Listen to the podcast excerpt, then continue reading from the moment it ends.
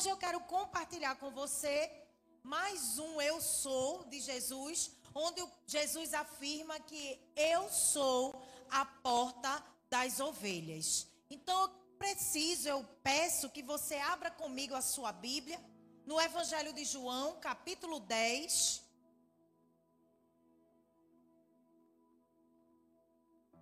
Evangelho de João, capítulo 10, e nós vamos ler os versículos do 7 ao 10.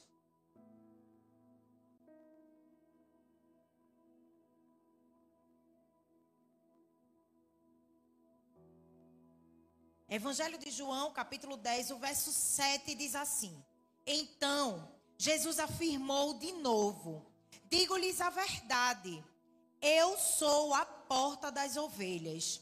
Todos os que vieram antes de mim eram ladrões e assaltantes, mas as ovelhas não os ouviram. Eu sou a porta. Quem entra por mim será salvo, entrará e sairá e encontrará pastagem. O ladrão vem apenas para roubar, matar e destruir. Eu vim para que tenham vida e tenham plenamente. Que palavra do Senhor acerca dele mesmo, a afirmação de Jesus, onde ele declara que ele é a porta. E porta é algo tão presente na nossa vida, não é verdade? Portas são vias de acesso que nos permitem entrar e sair de lugares. A palavra porta também pode ser usada no sentido metafórico, com o significado de oportunidade. Quem nunca, né?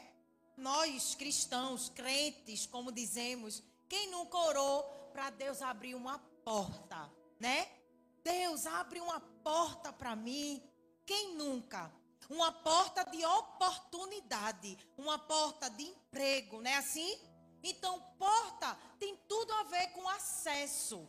Porta tem tudo a ver com oportunidade. Mas Jesus, ao afirmar ser a porta, ele estava querendo dizer que ele é a via de acesso, que ele é a oportunidade. E você pode perguntar: Jesus como porta, via de acesso para quê, pastora? Via de acesso a Deus Pai. Quando Jesus foi para a cruz, quando o véu se rasgou de alto a baixo, nós não temos mais, não precisamos mais de um mediador, não precisava mais do sacerdote fazer o sacrifício, não. Agora só haveria um mediador entre o céu e a terra, e esse mediador era Jesus. Então Jesus é a porta que nos dá acesso ao, ao Pai mas é também a oportunidade. E a oportunidade de quê? Oportunidade de ter uma vida extraordinária. Diga assim: com Jesus, eu tenho uma vida extraordinária. Eu quero fazer você pensar, porque quando a gente diz assim, com Jesus, uma vida extraordinária, a gente é muito de viver o hoje, o agora. Mas eu quero te fazer pensar se você pode voltar atrás de quem você era antes de conhecer Jesus. Antes de conhecer Jesus, que vida você tinha? A sua vida podia ser considerada uma vida extraordinária? Uma vida plena, uma vida abundante? Certamente não. Certamente outrora você vivia uma vida completamente diferente dessa que você vive ao se encontrar com Jesus. Por isso que Jesus é essa porta, uma porta de acesso, uma porta de oportunidades. Mas ei, eu gosto dos detalhes da palavra.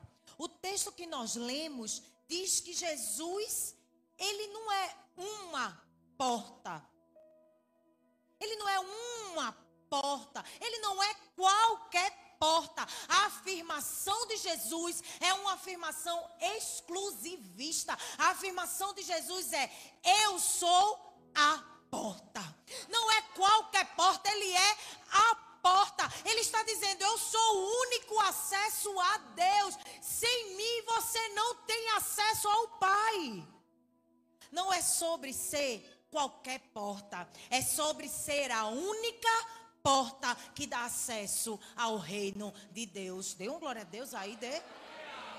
Jesus é esse único acesso e nós devemos necessariamente passar por essa porta. Não existe outra porta que nos dar acesso a Deus se não for através de Jesus.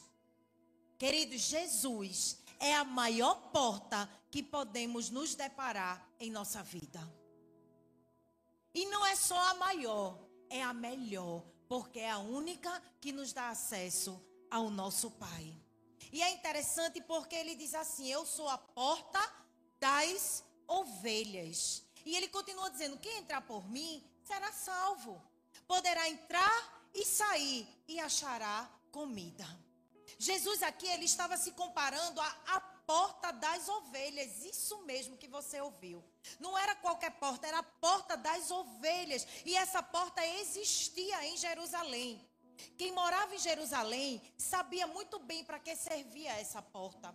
Essa porta era uma porta que dava acesso às ovelhas para o lugar do sacrifício.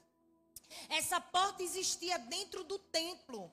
E é bem certo, irmãos, que todas as ovelhas que entravam por essa porta, elas não saíam mais porque elas seriam sacrificadas. Diga, assim, uau! Você precisa entender isso, porque cada ovelha que entrava por aquela porta, ela ia ser sacrificada.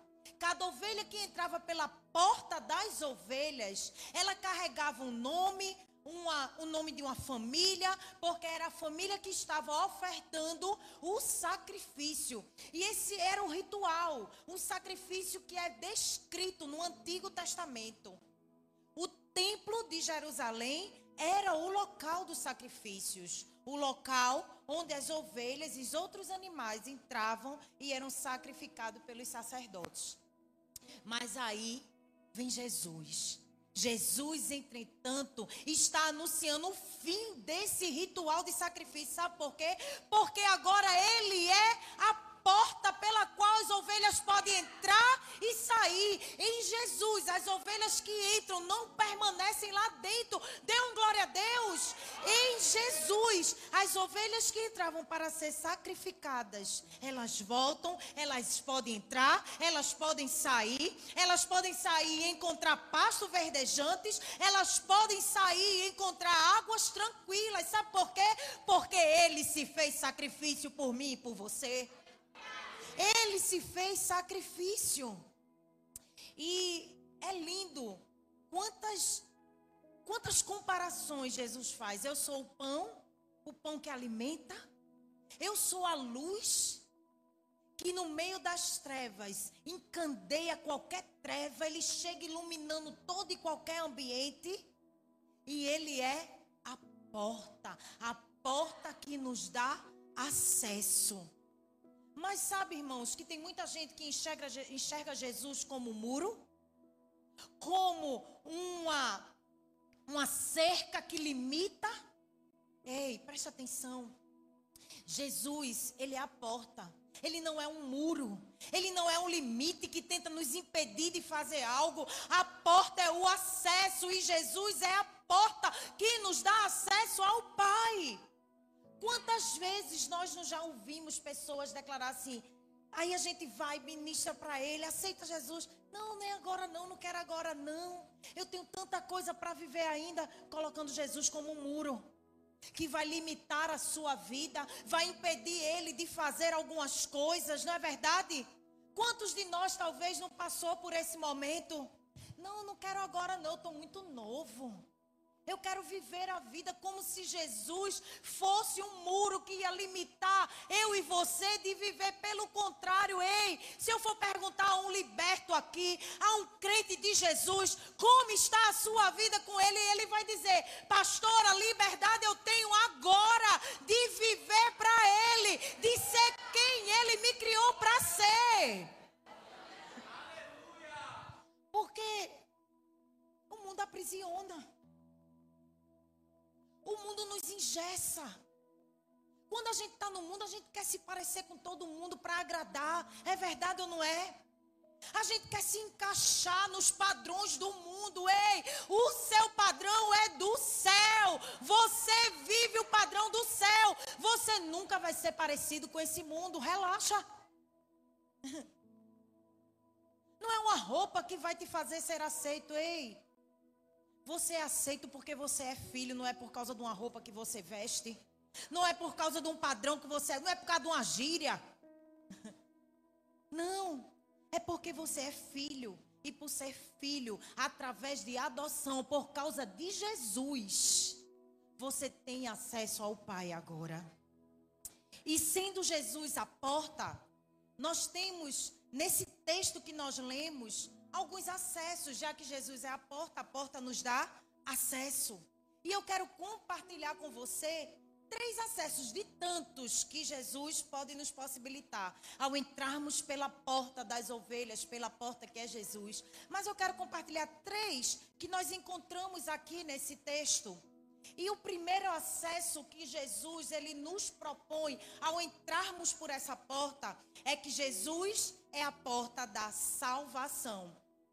Repita aí comigo: Jesus é a porta da salvação. O versículo 8 vai dizer assim: Eu sou a porta. Quem entra por mim será salvo. Só em Jesus, irmãos, nós encontramos a salvação. Em Atos 4, capítulo 12, vai dizer assim: Não há salvação em nenhum outro, pois debaixo do céu não há nenhum outro nome dado aos homens pela qual devamos ser salvos. Deixa eu dizer para você, Jesus é o único Salvador. Ninguém faria, faz e poderá fazer por você aquilo que Jesus já fez na cruz. Nada nem ninguém. E quem entra por ele tem acesso à salvação que recebemos somente dele. Quem entra por ele se torna parte de um só rebanho, a igreja de Jesus, e passa a fazer parte da família de Deus. Jesus é o único acesso legítimo à salvação e ao povo de Deus. Você só tem acesso à salvação através de Jesus. E preste atenção que o mundo ele tenta corromper até isso. Não é um nascimento que vai te garantir a salvação.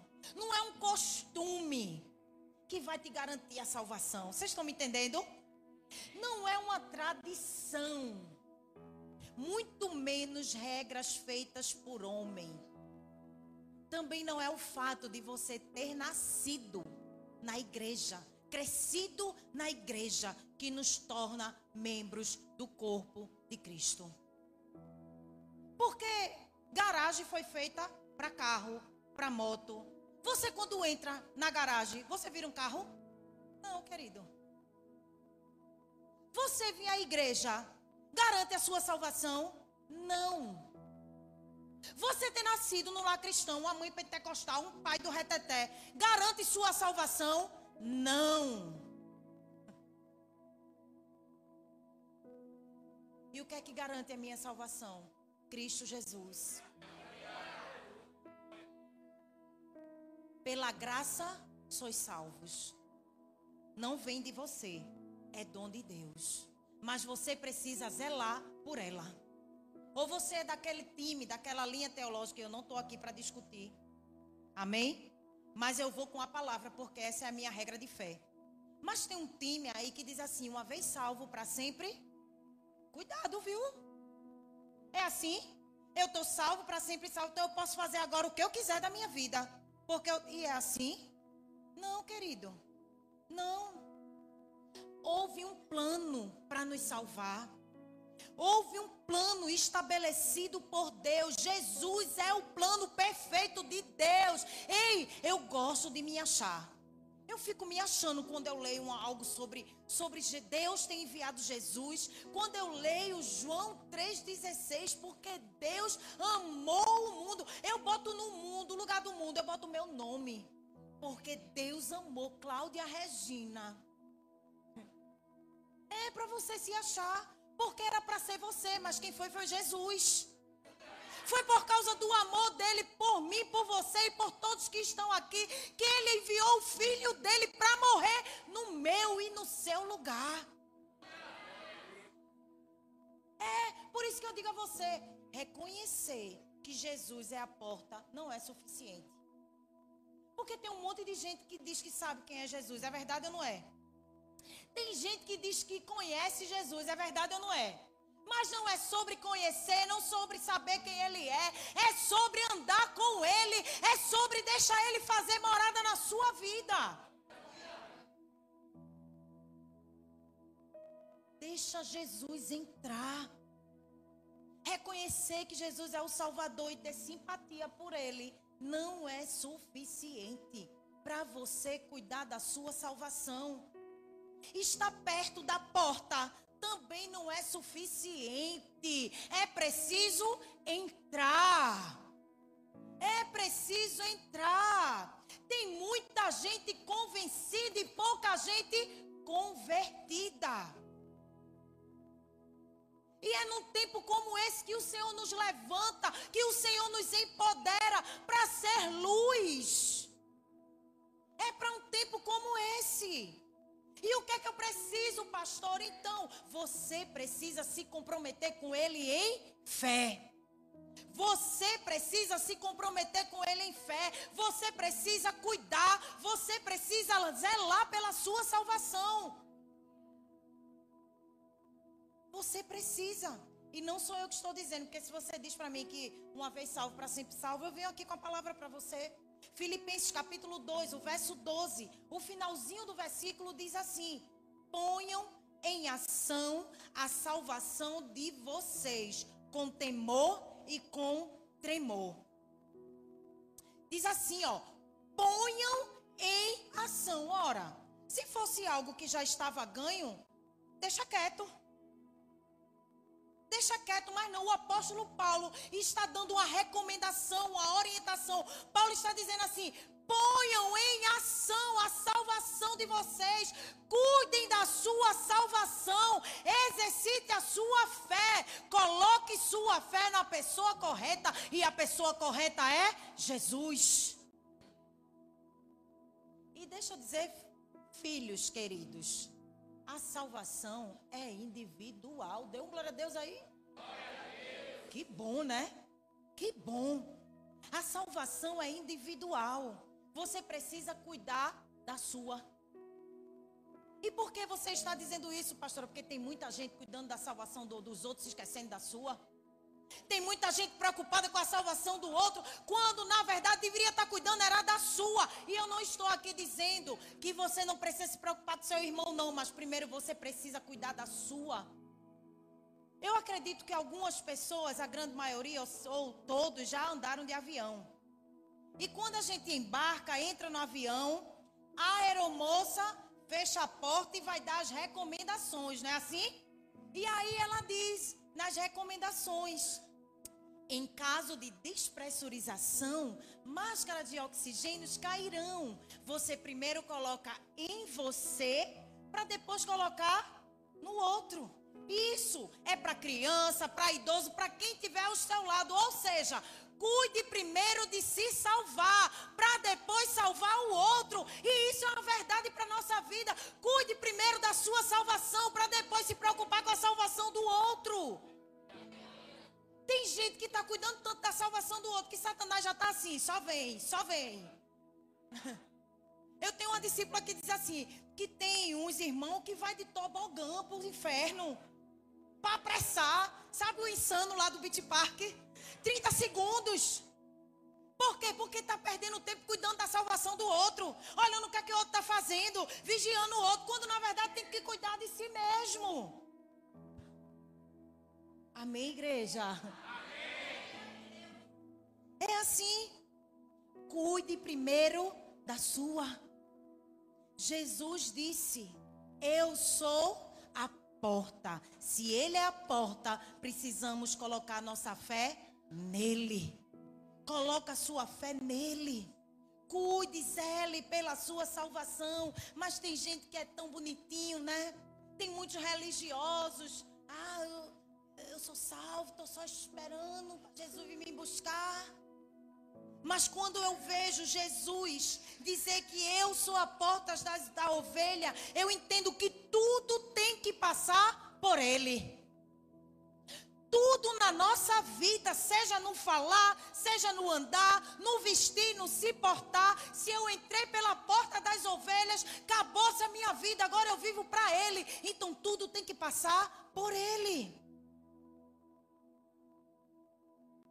E a gente não pode se abster de algumas coisas, não. É necessário falar, queridos. Você não foi chamado para ficar quietinho, cuidando. Oh, ele está tão bonzinho aqui, deixa eu aqui sentadinho. Não. Deus tem um propósito para a sua vida. E é necessário que você coloque para fora aquilo que Ele já colocou dentro de você. Vocês estão entendendo? Amém? E eu sei que a gente está num tempo tão difícil. Glória a Deus, domingo já acaba. Não é? Mas fica um negócio que pastor não pode falar de política. Pode sim, porque Daniel falou, José falou. Se Esté tivesse se calado, o povo tinha morrido. Você é livre. Vocês estão me entendendo? Você é livre. Voto é secreto, você vota em quem você quiser. Não ia nem falar sobre isso. Você vota em quem você quiser. Mas tudo tem que passar por Jesus. Inclusive política. Amém, igreja? Aí a gente pega, dá um, né? Ah, eu tô salvo. Vou cuidar da minha salvação. Aí na igreja eu vou mostrar para as pessoas o quanto eu sou salvo, né? Para Jesus, querido, a fé verdadeira não é aquela que rouba a dignidade do próximo, usando os lábios para louvar a Deus e ao mesmo tempo falando mal de outras pessoas.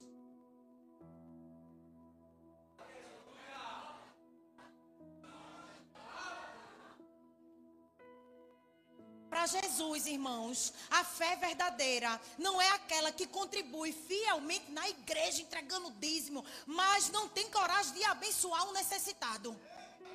E ainda tem coragem de dizer assim: Eu já dou meu dízimo, meu dízimo. Eu já dou meu dízimo. Eu já dei oferta na igreja.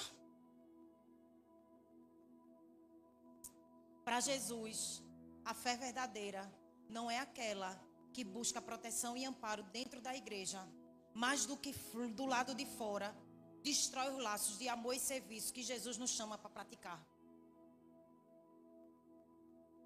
Aqui serve todo mundo. Lá fora, sangue de Cristo tem poder.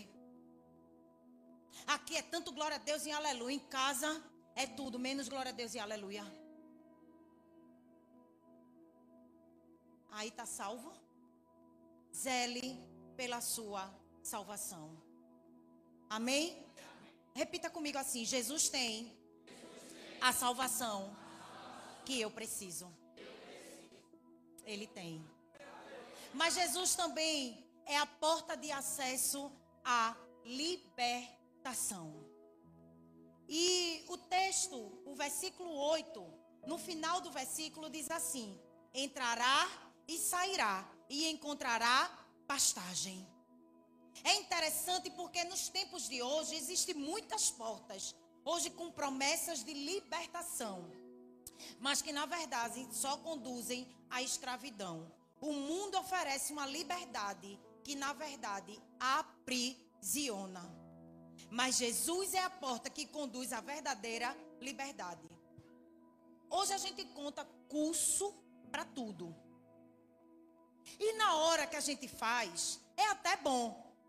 A gente até se sente, mas passa algum tempinho, aquela alegria, aquela foi embora. Por isso que eu gosto de dizer, no encontro com Deus, o encontro não é lá, o encontro é aqui fora. Qual é o desafio? É a gente fazer valer aquilo que a gente viveu lá, aqui. Porque lá o ambiente é favorável. E eu sei que tem gente aqui que não foi, você precisa ir. Aqui, esse ambiente aqui é favorável para a gente dar glória a Deus e aleluia. Para a gente olhar para o irmão e dizer: somos corpos. Não é? Que ambiente favorável para isso? Da gente abraçar, Mas é lá fora que nós seremos testados em quem nós somos e a quem nós pertencemos. Se de fato a libertação de Jesus alcançou as nossas vidas, se nós permitimos ser é, libertos. Vocês estão entendendo, igreja? Jesus é essa porta. E a libertação que nós precisamos só encontramos em Jesus. Sim, pastor, a libertação sim. Porque quando a gente fala de libertação, a gente só pensa no demônio, né? Se manifestando, né? Não é assim? Mas não é não, irmãos. É só isso não. Tem muito mais coisa. Tem coisas na nossa vida que a gente precisa de libertação.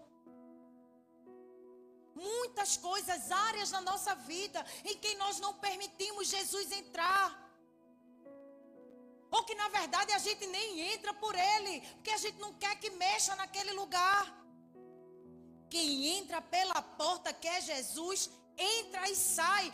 As ovelhas de Cristo são livres. E foi para isso que Deus nos chamou para a liberdade. João 8,36 diz que se o Filho os libertar, vocês de fato serão livres.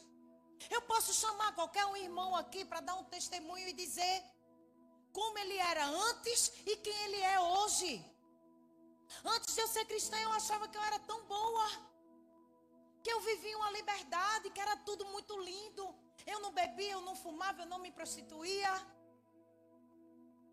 Eu me achava tão ponto a ponto de não, tão boa, a ponto de achar que eu não precisava de Jesus. Mas existiam áreas na minha vida que precisava de libertação. E nós estamos nesse mundo e seremos machucados, seremos marcados, e nós precisamos permitir que essa libertação nos alcance dia após dia. Amém? É sobre isso. Só em Jesus encontramos liberdade para ser quem Ele nos criou para ser. Só em Jesus. Se eu voltar atrás, eu tenho saudade, sabe de quê? Do tempo que eu perdi sem estar com Ele. Eu não tenho saudade de quem eu era, das coisas que eu fazia, não. Eu tenho saudade, eu sinto falta. Meu Deus, porque eu só te conheci há 23 anos atrás. Onde é que eu estava que eu não te enxergava, que eu não te percebia? É sobre isso, irmãos. É sobre isso. E é lindo porque Jesus ele é muito cuidadoso com a nossa vida, mesmo a gente sem merecer. Ingratos, pecadores, mas você nós vamos ler os evangelhos e você vai ver que Jesus, os encontros de Jesus com as pessoas, as pessoas, muitos deles almejavam somente a cura. E o que é que Jesus fazia? curava e libertava. Porque o que Jesus tem para mim e para você não é só algo que vai satisfazer o nosso ego. Jesus, o que ele tem para mim e para você é algo para a eternidade.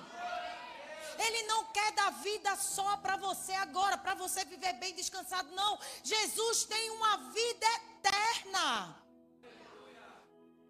Sem Jesus, morreria nos nossos pecados e delitos, mas com Jesus, vamos experimentar a vida eterna. Vamos morar com ele no céu, que ele está lá preparando para mim e para você. Ai, rua de ouro, ó, Andresa. E Andresa preocupada. Pastor, a gente só vai adorar, não vai ter nada para a gente fazer lá, não. Eu disse: Jesus está vendo, minha filha, ele vai arrumar um trabalho para você lá. Eu tenho para mim que Andresa vai servir os anjos. Porque ela não quer ver a gente aqui, né, esperando descansar no céu. E Andresa preocupada porque só vai ser para descansar e ela não quer descansar no céu.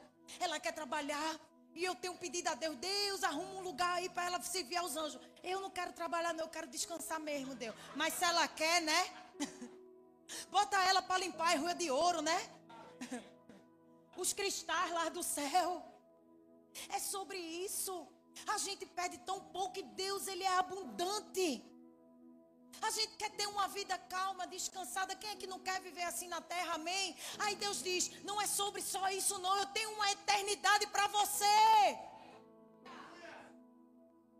E todos os encontros dele foi assim. E como nós estamos aqui no livro de João, no Evangelho de João, existe um, um fato no capítulo 9. Se você só virar a página aí, e você vai ver Jesus curando um cego de nascença. Jesus encontra com esse cego e ao passar por ele, os discípulos olham para Jesus e dizem assim: Jesus, quem foi que pecou? Foi quem? A família dele, os pais dele? Quem pecou para esse jovem ser cego? E Jesus olha e disse: Não foi ninguém, não. Eu estou parafraseando, viu, queridos? Depois você lê aí. Foi ninguém, não. Sabe para que isso? É para manifestar a glória de Deus na vida dele. E aí, Jesus chama ele, cospe no chão, faz lá um lodozinho, passa no olho dele e diz: Agora vai se lavar no tanque de Siloé. Vai lá em Siloé se lavar. E ele vai, lava, e imediatamente ele volta a. Na verdade, ele começa a enxergar, porque ele era cego de nascença. Ele começa a enxergar. E aquilo causou um grande rebuliço. As pessoas começaram a indagar ele. Tinha pessoas que chegavam nele e diziam: É você mesmo? Ele, sou eu. Sou eu mesmo. Outras pessoas chegou para ele e fez: O que foi que aconteceu? Ele disse: Olha, um homem chamado Jesus cuspiu no chão, fez um, uma lama, botou aqui no meu olho e mandou eu me lavar. Quando eu me lavei, eu estava enxergando. E o pessoal, como é que aconteceu isso? Ninguém estava acreditando no milagre. Aí quem é que vem? Os secretários de Satanás. Quem é? Os fariseus. Os fariseus chegaram e disseram: que, que foi isso que aconteceu? Aí ele vai e conta de novo. A Bíblia diz: então os fariseus também lhe perguntaram, e ele diz: Ele colocou uma mistura de terra e saliva em meus olhos, e eu me lavei, e agora eu vejo. E sabe o que é que os fariseus estavam querendo aqui? Os fariseus não queriam acreditar no milagre. Os fariseus queriam descredibilizar o milagre. E deixa eu dizer algo para você. Sempre vai se levantar um enviado de Satanás para querer descredibilizar o milagre de Deus na sua vida. Vai dizer que foi sorte. Menino, que sorte. Vai dizer assim, que médico bom, né? Que descobriu essa enfermidade. Não é assim? É, aconteceu comigo. Eu era acompanhada na época que eu queria ser mãe pela melhor geneticista de Pernambuco. A mulher era bam bam bam. E quando foi em dezembro de 2009, ela só fazia exames, eu não, faz, eu não tinha tomado remédio nenhum. E, e eu ovulava normal, tudo acontecia direitinho, mas quando foi em dezembro, ela disse assim: Cláudia, vamos tomar esse remédio aqui para você ovular mais que eu vou ver, ó, talvez ovulando mais. E enfim, eu comecei a tomar esse remédio em dezembro. E aí tomei o remédio, ovulei, toda a história, não fiquei grávida. E aí eu estava muito cansada, porque essa vida de tentante é cansativa. E eu disse, amor, eu não vou mais, eu não vou esse mês mais para a doutora. E a gente precisava trocar de plano de saúde e tem a questão da carência. Né? E eu disse, como eu estou tentando engravidar, vai que eu fique grávida, o plano não vai cobrir meus planos, né? Mas o plano de Deus era totalmente diferente. Mas eu disse, então vamos mudar. E eu não vou para ela, vou parar esse remédio, não vou tomar esse remédio. E aí a história, a maioria já conhece, quem não conhece tem lá no YouTube da igreja. E quando foi em janeiro, o pastor foi, o apóstolo, lá da Bahia, orou por mim, pelo pastor, e disse, deu um decreto daqui a um ano você vai estar com sua filha, seu filho nos braços. Em fevereiro eu não estava grávida, mas em março eu estava grávida. E quando eu fui para a médica, a primeira coisa que ela disse, quando eu cheguei que disse, doutor, olha aqui o positivo, eu estou grávida, ela disse, ah, isso foi o remédio. Tentando pôr em dúvida o milagre do Senhor, a palavra profética que havia sido deferida ao meu respeito, eu olhei para ela e eu disse: Não foi o remédio, mas eu sei quem foi. Eu sei quem foi. Você precisa ter a certeza de quem Deus é da sua vida e do que Ele é capaz de fazer. Não deixe que ninguém descredibilize a glória que é só dele, a glória é dele. Eu engravidei, foi por causa dele. Eu não tomei nenhum remédio, foi por causa dele. Eu fui curada de uma enfermidade genética por causa dele. Porque não tinha cura. Era um problema genético. Como é que eu fui curada? Fui curada. Por causa de quem? De remédio? De palavra de médico? Não, por causa da palavra do eu sou. E assim foi com aquele cego. Porque foi tão sério, meus irmãos, que eles mandaram chamar o menino. O menino já tinha dito duas vezes o que, é que tinha acontecido. Não acreditaram e foram atrás de quem? Dos pais dele.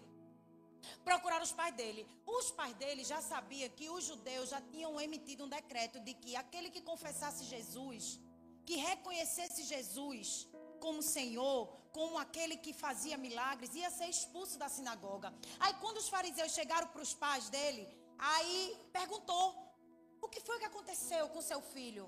Aí o pai e a mãe inteligente disse: "Pergunte a ele, porque ele já fala, ele sabe contar." E voltaram para contar a ele. Ele já cheio, no versículo 27 do capítulo 9, ele disse: Eu já lhes disse, vocês não me deram ouvidos. E o que foi que aconteceu com ele? Ele foi expulso. E Jesus vai, manda chamar, porque Jesus é assim mandou chamar. E quando Jesus se revelou para ele, ele o adorou. Sabe o que acontece? O que antes era cego, mendigo, escravo do pecado e, e vivia numa condição miserável. Agora que entrou pela porta das ovelhas, voltou a ver e foi liberto, foi curado das suas enfermidades e agora podia adorar Jesus. É assim. A gente precisa proclamar aquilo que ele faz na nossa vida. E foi isso que aconteceu. Jesus ele não quer só curar, ele não quer só nos abençoar com os milagres que ele tem para mim e para você. Ele tem sempre algo maior e melhor para mim e para sua vida. Amém. Os discípulos de Jesus são chamados para fazer a diferença neste mundo, levando outras pessoas a também passarem pela porta. Dê um glória a Deus. Jesus tem a libertação que você precisa. E por último, e não menos importante, Jesus é a porta que nos dá acesso à provisão. O verso 10 diz: Eu vim para que tenham vida e tenham plenamente. Quem entra pela porta, que é Jesus, encontra pastagem. Nele há provisão farta e vida abundante. Quem nunca recebeu um refrigério? Lendo o Salmos 23. Quando o salmista declara quem Deus é para mim e para sua vida. O salmista ele vai declarar: "O Senhor é o meu pastor, de nada terei falta." Em verdes pastagens me faz repousar e me conduz às águas tranquilas. Restaura-me o vigor, guia-me nas veredas da justiça por amor do seu nome. Vai ter inimigo no nosso caminho? Vai. Vai ter vale? Vai, mas olha o que, que ele está dizendo. Mesmo quando eu andar por um vale de trevas e mortes, não temerei perigo algum porque tu estás comigo, a tua vara e o teu cajado me protegem. Preparas um banquete para mim, à vista dos meus inimigos. Tu me honras, unge a minha cabeça com óleo, com óleo e faz transbordar o meu cálice. E ele finaliza assim: Eu sei que a bondade e a fidelidade me acompanharão todos os dias da minha vida e voltarei à casa do Senhor enquanto eu viver. Sabe o que, é que o salmista está declarando? Sabe o que, é que o salmista está dizendo? Que quem decide passar por essa porta vai ter paz, vai ter descanso, vai ter direção, vai ter proteção, vai ter vitória e vai ter companhia para sempre. Sempre. E sabe o que eu gosto dos detalhes? Porque ele termina assim, dizendo: Eu sei que a bondade, que a fidelidade vai me acompanhar todos os dias. E por causa disso, eu voltarei à casa do Senhor enquanto eu viver. Sabe como é que ele termina? Eu serei grato durante toda a minha vida. Não é por causa daquilo que Deus me dá, mas por aquilo que Ele é na minha vida. Sabe por quê? Porque tudo que eu preciso Ele já me deu. O salmista está dizendo: Eu sei que a bondade e a fidelidade me acompanharão todos os dias. meu Deus, se esse não é um Deus de provisão para sua vida, é para minha, viu, meu irmão? Não precisa Deus me dar mais nada. Não precisa Jesus me dar mais nada. Tudo que eu preciso, Ele já me deu. E o que, é que eu preciso fazer? Viver uma vida de gratidão. Mas as pessoas estão acostumadas a só pedir. Me dá Deus, me dá Deus, me dá Deus. E quando Deus dá, deixa de entrar por essas portas para agradecer. É assim. Ingratos com Deus. Olha, não, não se aperrei se uma pessoa foi ingrata com você, não. Sabe por quê? Porque antes de ser com você, ela já foi com Deus. Sabe por quê, irmãos? Porque ingrato tem memória curta. Mas eu quero ser aqui igual o salmista Davi. Eu quero declarar todos os dias da minha vida que eu, enquanto eu viver, eu vou voltar à casa do Senhor para agradecer por tudo que Ele é na minha vida e não pelo que Ele pode me dar. Porque tem gente que só entra nessas portas por causa daquilo que Ele pode dar, quando na verdade tudo que Ele tinha Ele já deu. Aí a gente fica, ah, eu não vou pro culto tal não, porque é meu momento. Momento de quê, linda? Tu tem 24 horas para ter teu momento. Aí tu não pode prestar culto a ele duas horas. Eu presto a minha casa, presta nada. Pastora, está sendo radical. Não, 1% deve prestar. Porque você é diferente de mim? É não, irmão. O dia tem 24 horas e a gente que cuida de casa, cuida de menino, vai trabalhar. Se tiver 36, 48 é pouco, não é verdade? Vocês estão entendendo, né? As ovelhas que decidem passar pela porta que é Jesus, Ele promete águas tranquilas, descanso, direção, proteção, vitória. E Ele sempre estará com você. A nossa provisão espiritual é encontrada em Jesus. Não use muletas. Sabe o que é usar muleta? Você coloca a sua vida espiritual na mão de outra pessoa. Tem gente que gosta exatamente de terceirizar a sua vida espiritual. Ore por, não estou dizendo que você não pode pedir para orar, não. Mas acaba que você tira o protagonismo de Jesus e coloca na pessoa que está aí ao seu lado, que você conta, que você admira. Vocês estão entendendo? A presença dele é a garantia de que não nos sentiremos, nós não sentiremos falta de nada. O Senhor é meu pastor e de nada eu sentirei falta. Mas não é de nada, de coisas, é da presença. A presença dele não vai te faltar. Ele é o nosso alimento. Ele é a nossa força. E ele é o nosso escudo. Você devia repetir isso todo dia. Ele é o meu alimento, ele é a minha força e ele é o meu escudo. Depois de dizer isso, eu duvido você murmurar. Você ter esse entendimento, ele é o meu alimento. No dia da escassez, ele é o meu alimento. No dia que dá vontade de comer aquele sushi, a gente não tem dinheiro, ele é o meu alimento. No dia que as nossas forças vão embora, ele é a minha força. Ele é a minha força. Ele está te segurando. E no dia que seus inimigos se levantarem contra você, ele é o seu escudo. Amém? Jesus é a porta verdadeira. A única que vale a pena entrar. A mais segura de todas. Jesus é e Jesus tem a provisão que você precisa. Amém, igreja? Aquele que entra por ele encontra salvação, encontra libertação e encontra provisão, que é a verdadeira vida abundante.